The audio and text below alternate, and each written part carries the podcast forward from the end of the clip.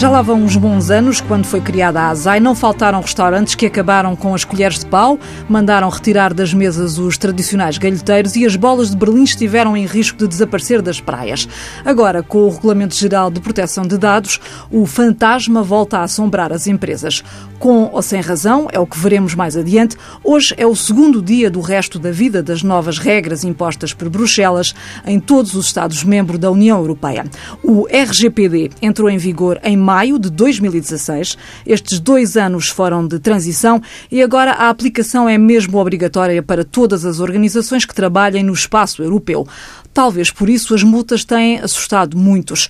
Há quem pense que não é caso para menos, já que podem ir até aos 20 milhões de euros. Nos próximos três anos, o Estado quer ficar de fora. O nosso convidado esta semana é o presidente da Associação Portuguesa de Proteção de Dados. É professor no Departamento de Sistemas de Informação da Universidade do Minho e faz investigação em segurança dos sistemas de informação. Integra ainda um grupo de trabalho sobre segurança na sociedade de informação e um outro de gestão do risco em cibersegurança. Em 2016, fundou a Associação Portuguesa de Proteção de Dados. Henrique Santos é o convidado desta semana da Vida do Dinheiro. Seja bem-vindo. Boa tarde, professor Henrique Santos. Olá, boa tarde. Toda a gente sabe, toda a gente se lembra do mito, chamemos-lhe assim, das eh, colheres de pau e das bolas de Berlim, que eu falava há pouco no início. Existe ou não o risco de as empresas perderem algo muito mais valioso desta vez? Se existe o risco de perderem, eu não posso garantir. Agora, que embora haja semelhanças nesta situação com aquela que referiu da ASAI, eh, eh, há uma diferença aqui substancial, que não existe. A ASAI tem um papel de fiscalização muito ativo e no caso da, da, do regulamento não existe esse papel.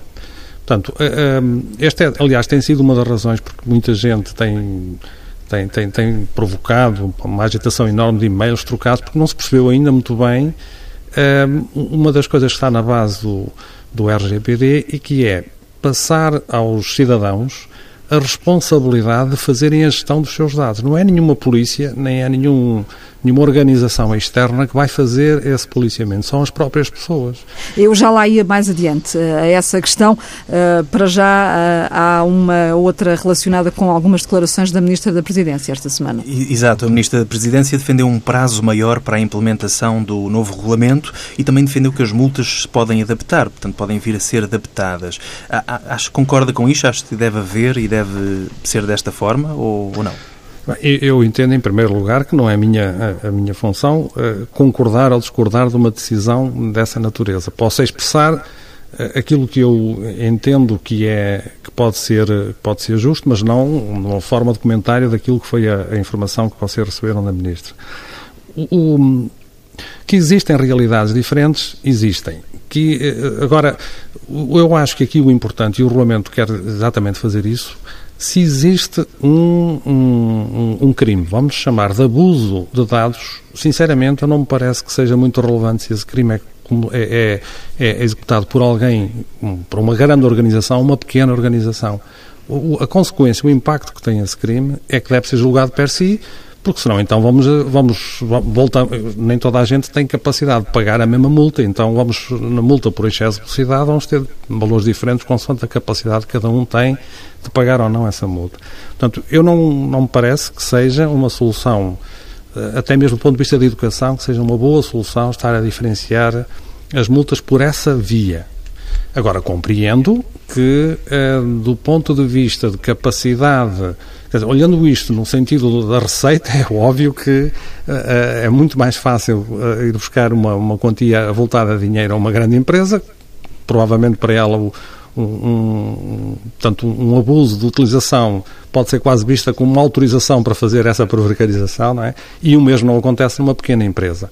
Mas, na minha opinião, não devia ser esse o, o, princípio subjacente. Não devia haver eh, diferenciação de multas, então? Deviam ser iguais para todos? Não, elas podem ser diferentes consoante, um, consoante a consequência do abuso. Porque se há abusos que podem ser feitos de uma forma que tem uma consequência mínima, quer dizer, um transtorno, um pequeno transtorno, há outros que não. Há outros que podem ter consequências muito mais gravosas portanto, eu acho que a consequência do, do ato é que deve orientar a definição do que é a multa e não tanto o poder de... Até porque esta, estamos a passar aqui um, uma ideia um pouquinho errada, não é? Quer dizer, a multa existe para quem pode pagar muito, para quem não pode não existe.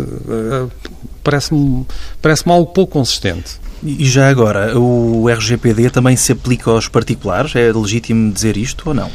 Bom, eu também, mais uma vez, legítimo ou não, não vou, existe uma, uma, uma série de, de exclusões do, do, regulamento e uma das exclusões que está no, no próprio RGPD diz que uma pessoa, no curso de uma atividade pessoal e, e, e caseira, isto no regulamento chama-se isto a isenção doméstica, não está uh, obrigado a cumprir com, com, com o regulamento. Portanto, isto é algo que está está plasmado desta forma, exatamente como eu disse no, no regulamento.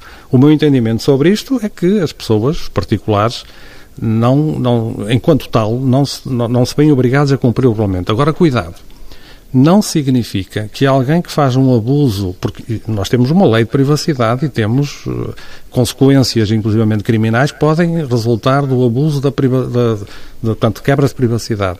A consequência, a indemnização que possa, uh, que possa resultar de uma, de uma ação menos menos cuidada, essa obviamente que não vai estar uh, não vai estar isento de forma nenhuma e o cidadão comum, se fizer um abuso, vai responder pelo crime que fez da mesma forma que uma empresa nesta perspectiva. A, legislação uh, portuguesa está atrasada, a proposta do Governo ainda está no Parlamento. Que consequências é que isso pode ter, nomeadamente para as empresas em Portugal? Pois, isso realmente é, é, foi pena que estes dois anos não tenham sido usados e, e não foi por falta de avisos, uh, enfim, podem não ter sido tão tão evidentes e tão fortes como, como muito, muito nós gostaríamos, mas houve avisos.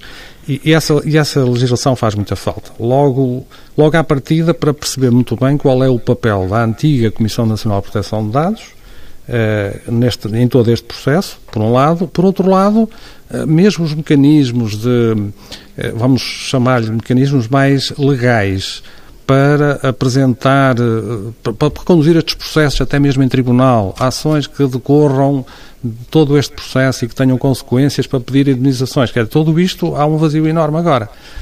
E, e, não sei muito bem como é que, se houverem situações, vamos ver, isto vai depender muito da forma como o, o cidadão vai reagir, porque eu, eu, diria, enfim, usando uma expressão um bocadinho, a bola agora está do lado do cidadão. Porque o cidadão é que vai. Bom, não é bem assim, não é, bem, não é completamente verdade. Nós temos instituições que podem Uh, eh, um, ehm, usando um, portanto, uma, uma, também algo que está previsto no regulamento, que é, uma, por exemplo, um, uma associação de consumo, desconfia que há um grupo de, de, de, organizações ou uma organização que globalmente, portanto, atingindo muita gente, tem um processo que põe em risco a privacidade pode fazer atuar o regulamento, essa, hum. essa associação. É? Portanto, estamos a falar de uma DECO ou uma coisa desse género. Mas, por exemplo, a Comissão Nacional de Proteção de Dados, que se diz que vai fiscalizar tudo isto, diz que não tem meios para o fazer e, e fala-se aqui que pode agir mais por denúncia do que propriamente fiscalizando. Uh, o que é que acha que poderá acontecer? O que é que será mais, mais Este é o meu entendimento. Eu entendo que as autoridades, neste caso de supervisão, quer a europeia, quer as nacionais, vão ter exatamente esse papel de resposta, não um papel de fiscalização. Porque não é isso que o regulamento diz.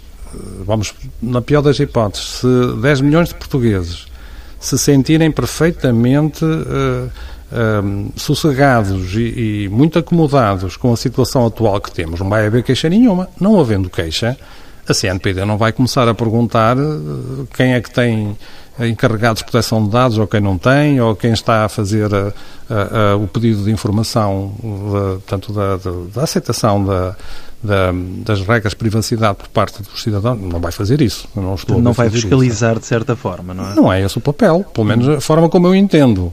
Não significa que não o possa fazer como qualquer entidade, mas não lhe está negada essa, essa possibilidade. Mas eu, não é esse o papel que eu vejo para, para a Comissão Nacional de Proteção de Dados. E veio uma abordagem pode ser didática ou punitiva inicialmente? Ai, sim. isso sem dúvida que sim. Mais didática, é? portanto. Mais didática, eu tenho, tenho, ideia, tenho essa percepção, porque na essência vamos ver o que é que aqui está, está de novo. Portanto, estão-nos a dizer, e é uma escala alargadíssima, algo que para nós é um pouco novo, nós portugueses, mas lá fora já se pratica com alguma, com alguma frequência, estão-nos a dizer, atenção, vocês agora têm o controle dos vossos dados.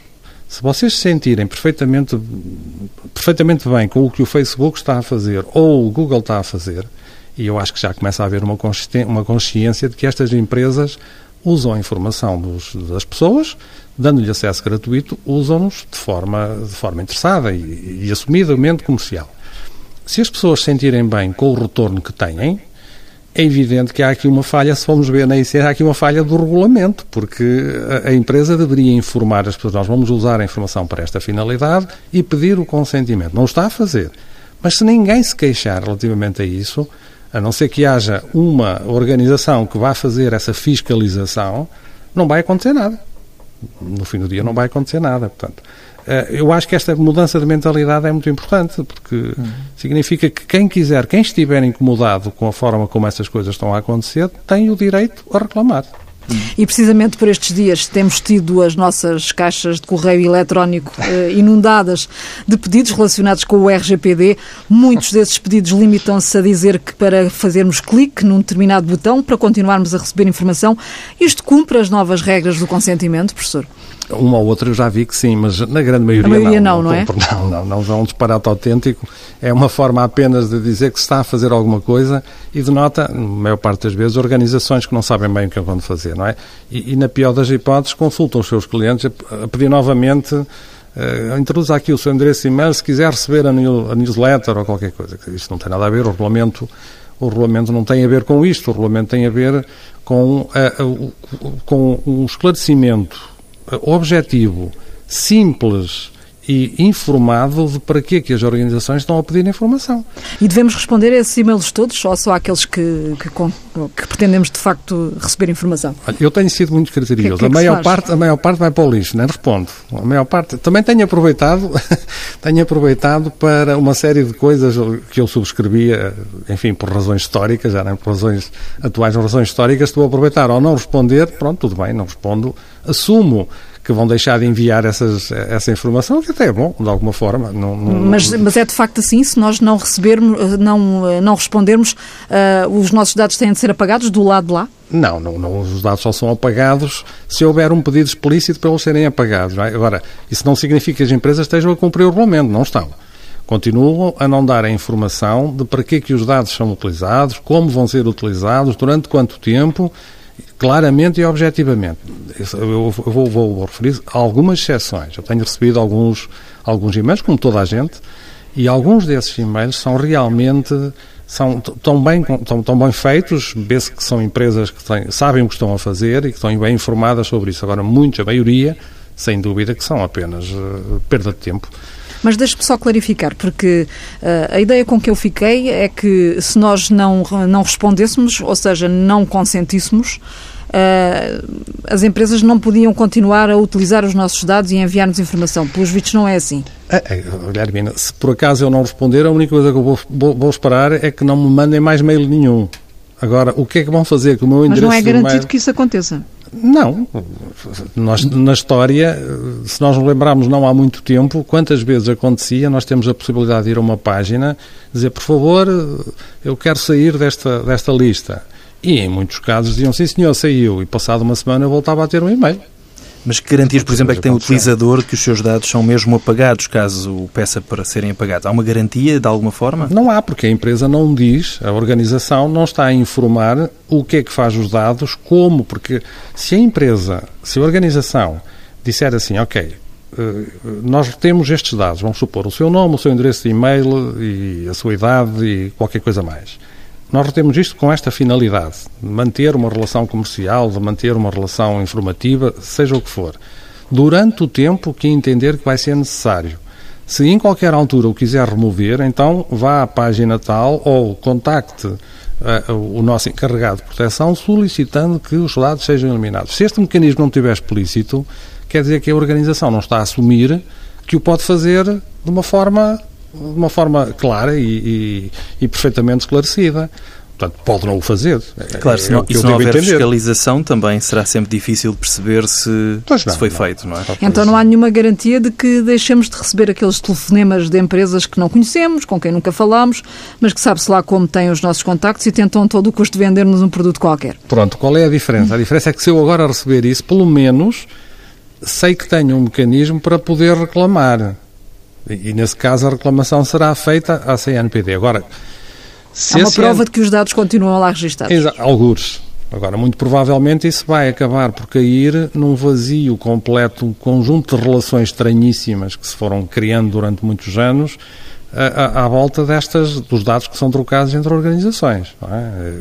Todos nós sentimos isso. Eu, eu, eu, se for, às vezes até organizações que são conceituadas, deixo o meu e-mail, deixo alguns dados e passado algum tempo recebo um e-mail de outra organização que aparentemente não tinha nada a ver com aquilo, mas que Uh, enfim, se, se, pensarmos um bocadinho, separarmos, percebemos que há aqui relações que se foram estabelecendo ao longo dos anos entre grupos, entre empresas conhecidas, amigas, cooperantes, seja o que for, que, enfim, abusam um pouquinho da forma como esses dados são usados.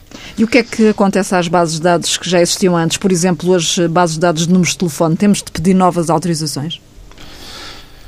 Em rigor, sim em rigor. Se eu pedir, vamos supor que eu tenho uma base de dados de clientes com os números de telefone. Eu fiz aquele, mantive aquela informação sem nunca, fiz só, fiz só o seguinte, esse até é um bom exemplo, eu fiz o seguinte, tenho uma base de dados de clientes e pedi autorização à CNPD para ter essa base de dados. A CNPD autorizou-me. Este era um mecanismo antigo. A partir daí eu fazia mais ou menos o que queria com aqueles dados. Obviamente que há sempre questões éticas e questões deontológicas que deviam ser acauteladas, mas isso é o bom senso, cada um tem o que tem. Mas um, essa fase desapareceu, portanto, eu já não tenho que pedir autorização a ninguém para fazer essa base de dados. Sendo assim, o que é razoável é que eu vá perguntar às pessoas, de uma forma esclarecida, se me deixam usar esses dados para uma determinada finalidade. As pessoas que dizem sim, senhor, pode usar, então eu tenho, eu tenho, tenho a, a autorização para o fazer e, e, tenho, todo, tenho toda a autoridade legal para o fazer. As pessoas disserem não, são removidas, não são contactadas, não são uh, contempladas, seja pelo que for, não é? Um, portanto, essa, é, essa é, eu acho que é a grande alteração do paradigma que aconteceu, é essa mudança. Noutro tema, os dados médicos entram na categoria dos dados sensíveis e pioram aqui no, nas coimas. Uh, o Estado tem muitos dados destes. Não acha preocupante o Estado estar fora das punições, pelo menos de acordo com a proposta? Essa foi uma questão que já muitas vezes foi, foi colocada muitas vezes e, e, se analisarmos, eu aí sou, sou um pouquinho, um, ehm, sou, tenho que ser muito cauteloso, porque há muita sensibilidade aqui eh, diferente. Vamos distinguir aqui o que é a multa e o que é a indemnização. Porque ao detectar um abuso dos dados, eu posso sentir que fui lesado nos meus direitos, nos meus interesses e posso uh, acionar uma, um pedido de, de, de indemnização. Portanto, isso, nessa vertente, o Estado não está de forma nenhuma uh, liberto, está como toda a gente exposta, não é? As multas, vamos ver, as, estas, esta estrutura da multa que, está, que é algo que o regulamento prevê que cada Estado possa definir a forma como ela vai estruturar a multa.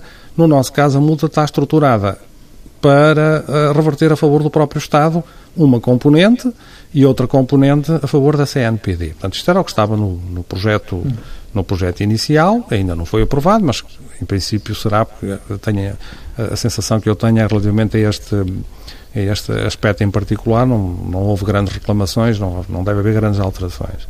Portanto, se, se, a multa está estruturada desta forma, vamos ter o Estado a pagar a ele próprio, de alguma forma.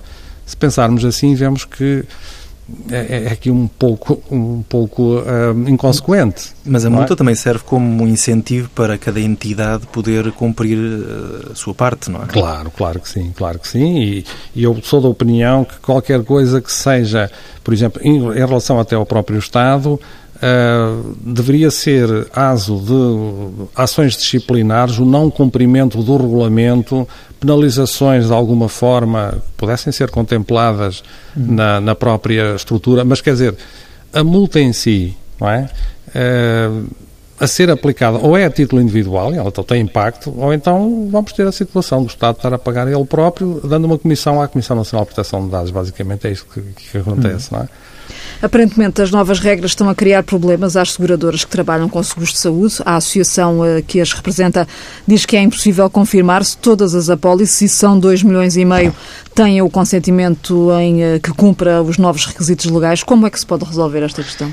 Essa solução, é, este, este, este problema, que é um problema grave, todos os dados de saúde, os seguros também são, estão na mesma categoria, até é, é, é, vai ser muito difícil. E, e eu penso que não tanto até pelos, pelos uh, pelos dados, pela natureza dos dados, sendo, sendo críticos muitos deles, mas, mas muito mais porque nós percebemos que ao longo dos tempos e à medida que este processo de digitalização e de adoção de tecnologias foi ocorrendo sem qualquer regulamentação, nos últimos, eu diria, 10 anos pelo menos, o, o que tem vindo a acontecer é uma utilização uh, paulatina, mas no sentido de, de, haver abuso na utilização dos dados.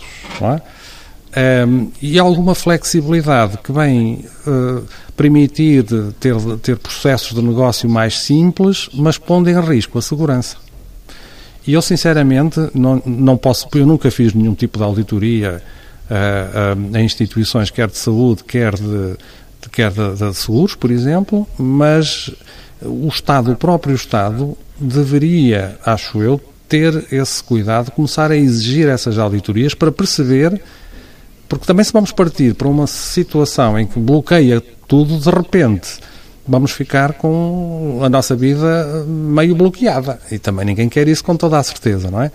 Mas que os processos têm que ser todos revistos, têm, porque há muitos processos que não estão a calcular nem medidas de segurança, nem as medidas de privacidade. Mas quando eu subscrevo um seguro de saúde, eh, não estou a autorizar eh, eh, logo que usem os meus dados de saúde? Parcialmente. Há, há, há aspectos, portanto, aspectos contratuais que uh, têm justificação legal para, uh, para, ter, para, para a recolha dos dados e o tratamento posterior desses dados. Portanto, uma organização deve fazer isso. Qualquer organização deve fazer o levantamento de toda de todas as justificações legais para fazer a, a, retenção e processamento dos dados. Isso deve ser feito. Uh, e, esses dados porque estão cobertos por essa legislação, podem ser recolhidos, tratados sem qualquer problema. O problema é os outros dados. E o problema é os outros processos que foram por questões, e vamos aqui, sem eu não quero estar a, a, até não tenho autoridade para o fazer pouco, não é? Mas nós sabemos, por exemplo, que circulam frequentemente folhas de cálculo Excel uh, nas caixas de correio entre entidades, entre organizações, de uma forma as pessoas não fazem isso por mal, não é para ferir coisíssima nenhuma, o que é certo é que estão a violar alguns dos princípios do regulamento. Porque ao fazer isso estão a tornar, estão a, permitem que uma, uma folha de cálculo caia na mão de alguém, possa ser usada, e ainda pior, nesse caso, nem se saberá quem é, quem é o responsável. É? Bom, o regulamento agora vai estabelecer quem, quem, quem, foi, quem fez a, a, recolha desses dados é, é responsável, independentemente de, de, de, ter ou não acautelado que isso pudesse, pudesse acontecer, é? Mas o que é certo é que, do ponto de vista até mesmo uh, judicial, fica muito difícil perceber o que é que aconteceu. Uma folha de cálculo que saiu de uma instituição com a melhor das intenções e que foi cair na mão de alguém sem se perceber como nem porquê, porque esses processos não estão hum. Devidamente acautelados. Hum. Noutro tema, há serviços que estão a sair da Europa por causa do novo regulamento. Uh, por exemplo, alguns mídia americanos estão a bloquear o acesso a utilizadores uhum. europeus neste momento. Uh, acha que isto pode dar alguns problemas económicos de competitividade à Europa? Eu não creio. Eu não creio e, e, aliás, se formos olhar com cuidado, por exemplo, a China publicou uma lei, uh, também um regulamento semelhante ao, ao, ao europeu, na proteção de dados, muito recentemente. Os Estados Unidos também têm alguma coisa. Lembramos de uma coisa muito importante. Os Estados Unidos, neste momento, com toda a, enfim, a aparente liberdade que têm, onde é que nós ouvimos falar em mais quebras de, de privacidade? Provavelmente é nos Estados Unidos.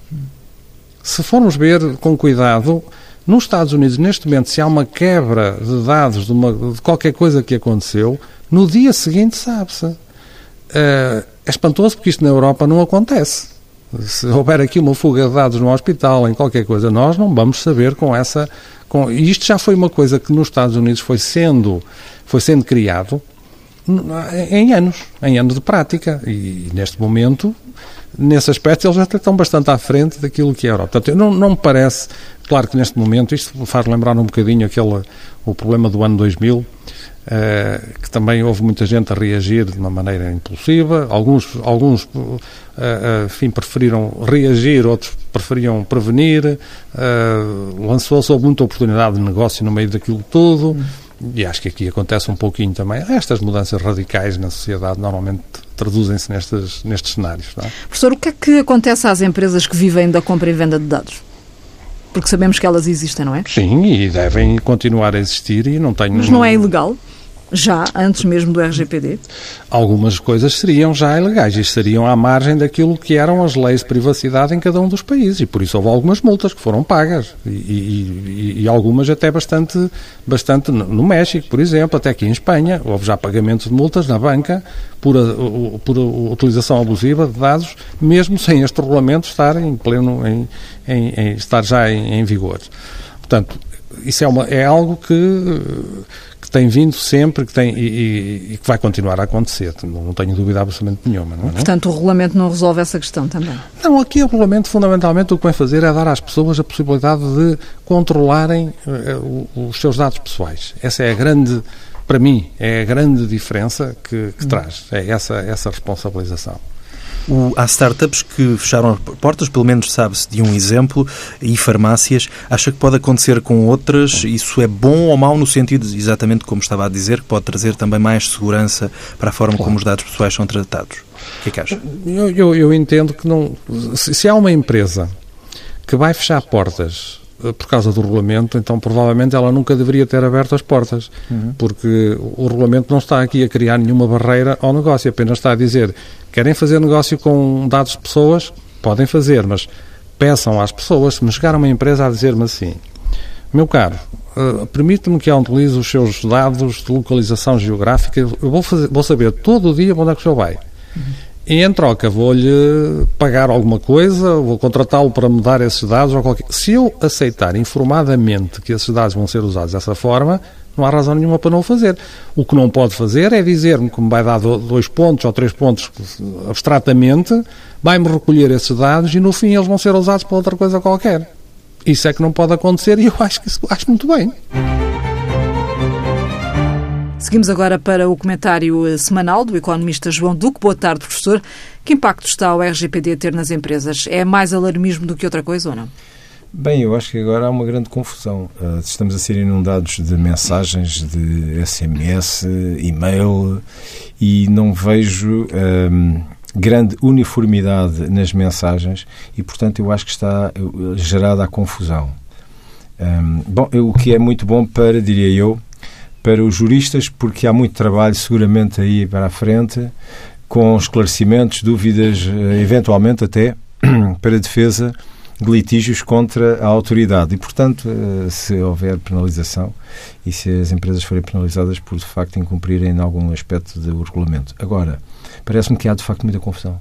As empresas tentam fazer o melhor. Eu acho que anda toda a gente a apanhar modelos dos outros e a copiar para fazer modelos eh, mais ou menos, pelo menos a maior parte das empresas.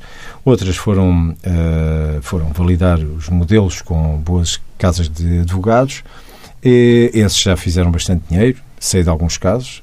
Uh, esses estão mais escurados, os outros, coitados, lá vão fazendo pela vida que é aquilo que toda a gente faz nestas situações. Acho que o Estado podia ter ajudado um bocadinho, uh, dando pelo menos sinais claros ou até criando modelos, quem sabe. Eh, o Estado, por exemplo, na Constituição das Empresas, criou modelos em que as pessoas usam, aliás, contra a vontade dos advogados, uh, criam, usam modelos muito simples para constituir uma sociedade para os pactos sociais. Para, para as, para as Podia ter ajudado um bocadinho, mas não, não ajudou de todo? Que eu, que eu saiba, pelo menos não conheço uma, uma divulgação intensa de, uh, de um apoio feito pelo Governo ou por uma instituição, um órgão, uma agência do Estado que dissesse, olha, estes modelos estão validados para estas situações e devem usar pelo menos estes, querem alargar para criar outro tipo de informação, ou acesso a outro tipo de informação, ou outra liberalidade, tenham, mas este é o modelo minimalista, diria eu.